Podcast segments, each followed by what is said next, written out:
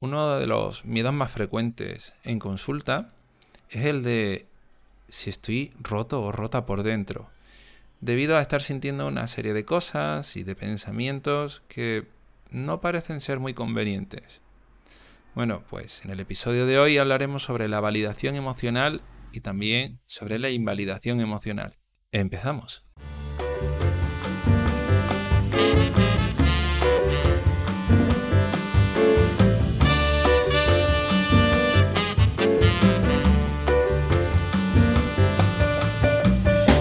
Ya estamos por aquí. He de decir que hoy con mucha pereza he tenido el pensamiento justo antes de empezar a grabar de, oye, ya lo haré mañana o seguro que busco un hueco. Un pensamiento que en algunas ocasiones puede hacernos procrastinar más de la cuenta y dejar muchos proyectos en el armario. No os recomiendo enredaros mucho en ellos. Y otro día hablaremos sobre la difusión, la desliteralización y todo esto que nos puede ayudar a ser más conscientes de eso que nos está inundando la cabeza. En realidad, que yo tenga ese pensamiento hoy es bastante normal, porque llevo un par de semanas que no grabo. Hoy no he dormido, mm, creo que no ha sido la mejor noche de, las últimas semanas. Eh, y tampoco sé si hoy es el día en el que más energía tengo, también porque ayer fue un día intenso. También tengo muchas cosas en la cabeza y tengo ganas de descansar. Todo esto me contextualiza las pocas ganas de grabar. Que por cierto están disipándose a medida que voy grabando, a medida que voy hablando, me voy dando cuenta de que esto sí que me gusta y esto tiene sentido. Bueno, la validación emocional consiste en contextualizar todo, todo eso que siento, todo eso que pienso, todo eso que en realidad puedo estar haciendo eh, en un momento concreto, no justificándolo, pero sí explicándolo. La validación emocional es un proceso que se puede dar hacia uno mismo, eh, llamándolo a lo mejor autovalidación emocional, si quieres verlo así, o validación emocional hacia los otros, ¿vale? Hacia las otras personas de nuestro entorno. Y es que aquí se siente muy bien cuando alguien te escucha y te dice algo como, joder, es normal que te sientas de esa forma. Bueno, es que yo en tu lugar me sentiría exactamente eh, igual, ¿no? O, oye, yo es que también he pensado eso en alguna ocasión. Todo ese tipo de mensajes parece que mm, reconfortan mucho. Pero si damos un pasito atrás, eh, te das cuenta de que también son esos mensajes los que condicionan a veces las relaciones con los demás. Te das cuenta de que normalmente vemos a la gente como un espacio seguro si es que están, están emitiendo ese tipo de mensajes. Y que, por ejemplo, en consulta siempre partimos de la misma base. Sea lo que sea que traigas, Da igual los pensamientos que tengas en la cabeza. Da igual mm, tus preocupaciones. Da igual todo aquello que hayas hecho durante todo este tiempo. Da igual que incluso te parezca raro estar actuando de esa forma. Porque, oye, seguro, seguro, seguro que para ti durante X tiempo ha sido la única forma de comportarte, o de pensar, o de sentir. Y es que todo, todo tiene sentido. Y esta premisa os aseguro que me ha dado mucha tranquilidad en mi trabajo, ¿no? En cuanto a que eh, la gente de repente se haya puesto bien solo por, por tener esto yo en la cabeza. Sino que cuando tú sabes que todo lo que tiene una persona delante no es elegido y que además está condicionado por las circunstancias, seguro, segurísimo, ya hace que no veas a la gente como rota. Y cuando tú además aprendes que eso que te pasa tampoco supone estar roto, esto da mucha tranquilidad. Ya no tienes que rayarte por estar rayado o rayada. Y claro, muchas veces, pues sí, analizamos nuestra historia, analizamos todas las variables. Fijaos, ¿no? Como he empezado yo, tratando de buscar razones para explicar cómo me siento o cómo pienso. Y puede que en alguna ocasión lo consiga, y tenga como una especie de análisis súper riguroso, ¿no? Como cuando, por ejemplo, te ves con una energía baja, vas a, tu médico de cabecera, le pides una analítica y dice, oye, que tienes la vitamina D por el suelo, sal que te dé el sol. Descubres un poco la causa y además buscas el tratamiento. Lo que ocurre es que en nuestra mente las cosas no funcionan de esa manera. Y hay tantísimas variables que pueden estar afectando a lo que sentimos, a lo que pensamos y a lo que hacemos, que muchas de estas búsquedas de explicaciones pueden traer más problemas que soluciones. Porque la solución probablemente esté ya en el presente y solo tengas que dar pasitos hacia adelante, no negando lo que sientes y lo que piensas, sino asumiendo su existencia y planteándote que es lo más útil. Por eso la próxima vez que tengas un miedo, que tengas una preocupación, trata de no poner como este eh, sufijo de, oye, ¿yo por qué estoy teniendo ahora este pensamiento? O ya estoy yo otra vez teniendo esto. Si es cierto que hay personas en nuestro entorno como que niegan un poco la, la, presencia de todo eso, ¿no? Por ejemplo, si a ti te da miedo las alturas y subes con alguien a un edificio y se lo dices, te puede decir algo como, pero ¿cómo vas a tener miedo si estamos aquí súper protegidos? Eso te hace sentir todavía más ridículo, porque, claro, para esa persona eh, no tiene mucho sentido tener miedo, porque su teoría de aprendizaje ha sido diferente, ya está, y la tuya es la que es. Entonces, sí, también tiene sentido que te sientas incomprendido, incomprendida en esos momentos de completa incongruencia. Claro, pero ¿qué vas a hacer? Puedes, sí, puedes alejarte de ese tipo de, de personas, aunque ahora hablaremos un poquito de cómo nos relacionamos con la invalidación emocional. Pero eso te tendrás que, eh, aguantar un poco hasta el final del episodio. Estoy aquí haciendo uso de, eh, de un cliffhanger que debería utilizarse al final del episodio. Aunque creo que ya lo hice, ¿no? Con el episodio anterior y mencionando que iba a hablar sobre la validación emocional. Bueno, volviendo a lo que, a lo que hablábamos, eh, muchas ocasiones no vamos a encontrar esa explicación eh, clara, concisa. ¿Por qué? Porque nuestra memoria inventa cosas constantemente, rellenamos los huecos y puede que algunas sean ciertas y, otras no tanto. O puede que incluso te cuestiones, ¿no? También porque te puedes estar invalidando, no viéndole un sentido a aquello que te pasó que te condiciona tu presente. Es decir, puede que para ti aquel golpe que te diste caminando por la calle no haya sido tan importante desde tu presente. Pero es posible que en tu pasado sí lo fuera, que en ese momento sí te condicionara y que ahora, cada vez que pasas por ese sitio, te pongas un poco nervioso. Tu cuerpo de alguna manera sí ha podido aprender que aquel sitio era peligroso, aunque tú, tratando de racionalizarlo, no lo encuentres. Y es que este es un problema muy habitual, ¿no? El de racionalizar las emociones. Las emociones son emociones y punto. Lo estás sintiendo en tu cuerpo y ya está. Y que solo hay dos líneas, dos puntos comunes que tiene todo el mundo en cuanto a las emociones, que creo que ya alguna vez lo he dicho, que son sensaciones físicas que recorren todo el cuerpo y que nos predisponen para actuar de una determinada manera. Una determinada manera que además se ha aprendido en tu historia de aprendizaje. Porque si yo cada vez que me frustro simplemente pienso que el día va a pasar ya, que voy a llegar a casa y que me voy a estar tranquilo, pues qué guay, ¿no? Porque esa frustración va a disiparse, va a relativizarse y va a ser como más suave de llevar. Pero ¿y si tú, por lo que sea que has visto en casa a la gente gritar, en tu colegio o a tu vecino, un día probaste sin querer, evidentemente, por mero azar, como los niños cuando gatean y prueban a toquetearlo todo y probaste, como digo, a gritar cuando te frustrabas. Resulta que gritando también sientes alivio y resulta que ese alivio refuerza negativamente eh, esa manera de gritar. Claro, porque cada vez que gritas, te relajas. Y eso lo aprendes, te guste o no, lo racionalices o no. Y claro, ahora cada vez que pasa eso y te frustras, ya casi en cualquier situación, gritas o explotas o piensas que el mundo es una mierda. Porque claro, pensar que el mundo es una mierda también tiene sentido porque puede explicar eso que te ha pasado. Si yo resulta que he tenido un problema con un amigo, con una amiga, y me frustro y pienso, es que el mundo es una mierda. Pues claro, era por eso. Estoy frustrado porque el mundo es una mierda. Es una explicación perfecta para eso que estoy sintiendo. He encontrado la solución.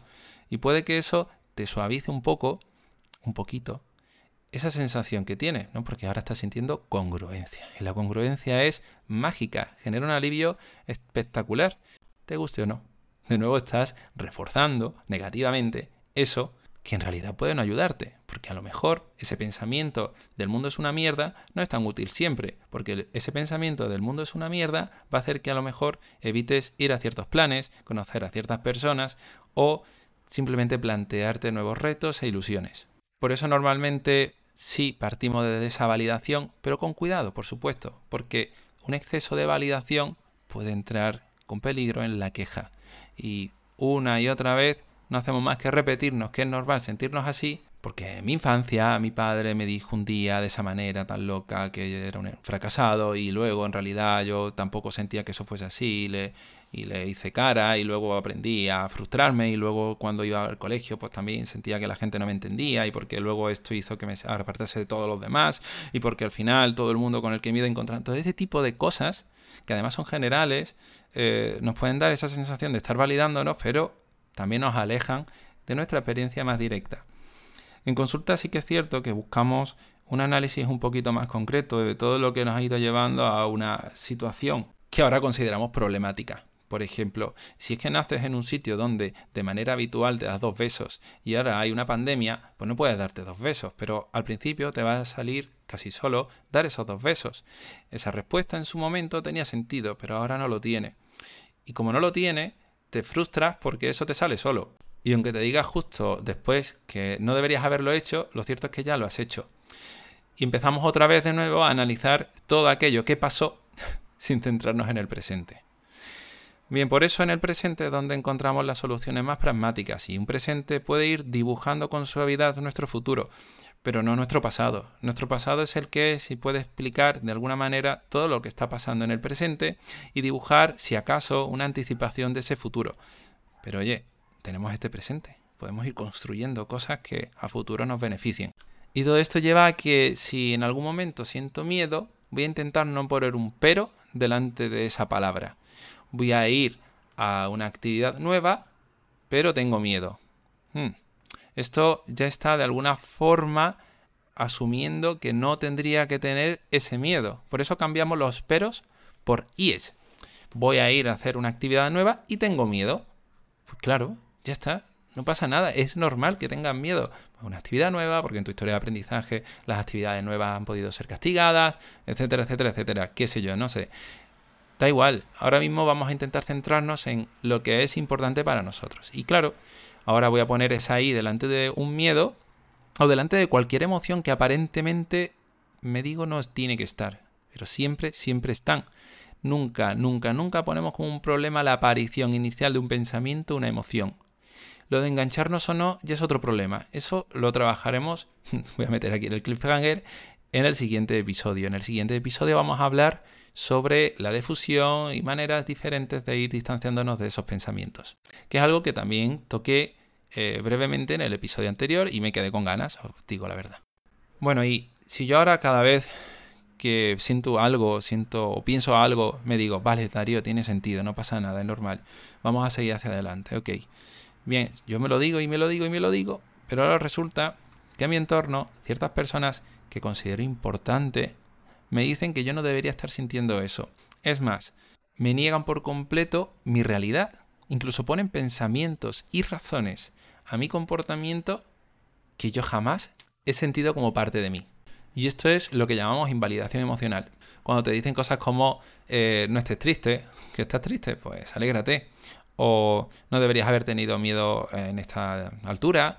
O cómo vas a tener frío. Por ejemplo, este me encanta, ¿no? Esto yo lo vivía, lo he vivido muchas ocasiones, a lo mejor en, clase, en el instituto, porque tú llegas con tal vez tu sudadera, bien, ok, con buena temperatura, y llega alguien y te dice, ojuguillo, aquí hablamos así, ¿vale? Ojuguillo, ¿no tiene calor? Y tú pensando, ¿qué cojones, tío? Tengo frío, vengo de la calle y estoy ahora mismo temblando. Pues sí, tengo frío. ¿Sabes? Y ese tipo de comentarios de, de invalidación incluso en cuanto a los gustos. Bueno, ya aquí si hablamos sobre la orientación del deseo nos perdemos, porque eh, muchas personas aún se ponen a cuestionarte incluso tus propios gustos. Si a ti no te gusta el chocolate, que es como algo bastante normativo, y lo dices en público, te aseguro que vas a tener un montón de caras sorprendidas porque no entienden que eso pueda estar pasándote a ti. Porque es como su historia que la ven tan reflejada en mucha gente explica que lo normal sería que te gustase el chocolate y no que no te guste. Y como yo no lo entiendo, en lugar de simplemente asumir que mi historia es diferente a la tuya, te lanzo una pregunta como, ¿de verdad no te gusta el chocolate? ¿Cómo puede no gustarte el chocolate? Oye, ¿y por qué eres vegano? ¿Y por qué te importan tanto los animales? Muchas preguntas no están tan cerca de conocer a la persona de delante, sino más bien de tratar de encajar nuestras opiniones en la persona de delante. Y que de alguna manera escuchemos algo como, ay, sí, tú tienes razón, y yo estoy equivocado. Y de nuevo volvemos a sentir ese alivio de congruencia. Qué mal. Y aquí todo el mundo con tal de llevar la razón, haciendo que otras personas se sientan invalidadas. Porque, como he dicho, si encima se está dando algún tipo de desequilibrio de poder y la persona que te está invalidando la sientes como alguien importante, no vas a tratar de luchar para llevar tu congruencia a tu lado, sino que puedes estar incluso sintiendo que estás equivocado. Por otro lado, a veces también podemos sentir frustración. Y es que esa frustración nos puede enredar todavía más en la búsqueda de esa aprobación. Porque escuchar una y otra vez esos mensajes invalidantes nos hacen sentir mal. Y la única manera de empezar a encontrar esa tranquilidad es la queja y es el enfrentamiento y es la búsqueda de esa persona para intentar convencerla o intentar hacer que escuchemos que nos da la razón.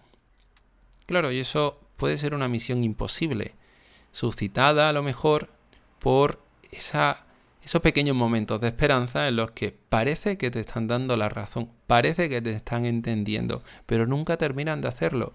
Y esto está de nuevo reforzando intermitentemente, que es todavía más peligroso, ese tipo de comportamiento. ¿Qué quiere decir? Que como a veces parece que esa persona me entiende, sigo buscando que lo haga, incluso cuando parece que no lo va a hacer. Y llegará un día en el que te diga, ¿por qué sigo aquí discutiendo con, con este tío, con esta tía? Qué poco sentido tiene para mí. Pero ahora llego yo y te digo que también tiene sentido. Recuérdate validar incluso ese tipo de situaciones. Está aprendido en tu cuerpo, está aprendido ahí que de alguna manera puedes sentir ese alivio. La esperanza no se racionaliza, en realidad se siente y esperas encontrar ese punto de tranquilidad en algún momento. Estamos constantemente buscando la calma en sitios donde a lo mejor no la encontramos nunca. Pero el mero deseo de hacerlo nos mantiene ahí. Qué pensamientos que refuerzan incluso eso que ya estamos haciendo. O sea, ya no es cuestión de que esa persona de verdad parezca estar cediendo o entendiéndote, sino que incluso dentro de ti ese deseo tan grande porque te escuche y que te entienda esté condicionando la forma en la que interpretas lo que te dice. Por ejemplo, estás hablando por WhatsApp con esa persona y parece que se queda callada y tú que tienes muchos, muchos deseos por que eso signifique, uy, está reflexionando y me va a empezar a entender, probablemente esperes más tiempo de la cuenta mirando esa pantalla a ver qué es lo que te dice. Y durante esos segunditos la esperanza te da pequeños momentos de alivio. Y cuando llegue de nuevo y te escriba algo que te hace sentir invalidado o invalidada, vas a empezar a sentir de nuevo esa frustración que te haga buscar de nuevo esa razón. Y que cuando estés lejos de esa persona, incluso eh, a tu cabeza van a seguir viniendo pensamientos porque fueron momentos muy tensos. Y por supuesto que vas a seguir recordándolo hasta que pase un tiempo, eso va a estar ahí marchacándote. Y empezarás a darle vueltas una y otra vez y a rumiarlo. Porque eso de buscar para ti la congruencia también genera alivio, incluso si la persona delante ya estás fantaseando sobre todo aquello que quieres decirle. Cada vez más, cada vez más, hasta que llega un momento que es insostenible y le escribes o lo llamas. Y de nuevo empieza el ciclo. Por eso la invalidación casi parece adictiva. Y no hay nada más peligroso que intentar buscar esa validación en personas que, por lo que sea, no están simplemente asumiendo que hay posibilidades de no llevar la razón. Y esto es algo que desde aquí os invito a todo el mundo. No invalidéis. No asumáis que vuestra verdad es la única verdad. Dejad siempre un pequeño recoveco a la duda, que siempre es posible, porque lo que piensas hoy podrías no pensarlo mañana y las razones que tienes tan fuertemente arraigadas en tu ser pueden no estarlo mañana. Y hay tantos puntos de vista como personas en diferentes momentos, porque tu punto de vista puede ser diferente al de ayer y al de antes de ayer, y tú mismo podrías estar discutiendo con tu versión de hace cinco años. Fijaos si esto es tan loco que podrías estar defendiendo una opinión que tienes hoy pero no tuviste ayer, y simplemente porque ahora parece más congruente. Por eso, entrar en este tipo de discusiones nos ayuda muy poco y podemos estar castigando más a los demás de la cuenta. Si quieres ser un espacio seguro para la gente de tu entorno, empieza con la premisa que también empezó este episodio. Todo tiene sentido. Absolutamente todo lo que piensa y siente alguien tiene sentido, al menos para esa persona. Que tenga miedo ante cosas que aparentemente no son peligrosas para ti, en esa persona tiene todo el sentido del mundo y en su historia de aprendizaje estará explicada. Lo entiendas o no lo entiendas. Aquí voy a ir dejando el episodio. Espero que este mensaje cale hondo a toda la gente que me escuche, porque la única manera que tenemos de empezar a tratar bien a los demás parte de esta validación emocional. Y si eres consciente de que habitualmente invalidas a los demás en tus debates y conversaciones, por favor trata de cambiarlo. Trata de cambiarlo porque hay personas a las que un día pueden afectarle y otro día le den la noche. Y es que las palabras a veces pueden ser muy dolorosas. Y tenemos que preocuparnos un poquito más por nuestro lenguaje. Lenguaje que tocaremos en el siguiente episodio, ese episodio en el que hablaremos sobre la difusión y no me despido sin antes daros las gracias por de nuevo compartir este tipo de episodios. Si queréis que alguien le pueda ayudar, pues se lo mandáis. Por las valoraciones en Spotify, iTunes, iVoox y donde sea que me estés escuchando, que eso está haciendo que poquito a poco cada vez me escuche más gente. Os quiero mucho, cuidaos y nos escuchamos la semana que viene, como siempre el lunes, a las 7 y media de la mañana. Hasta luego.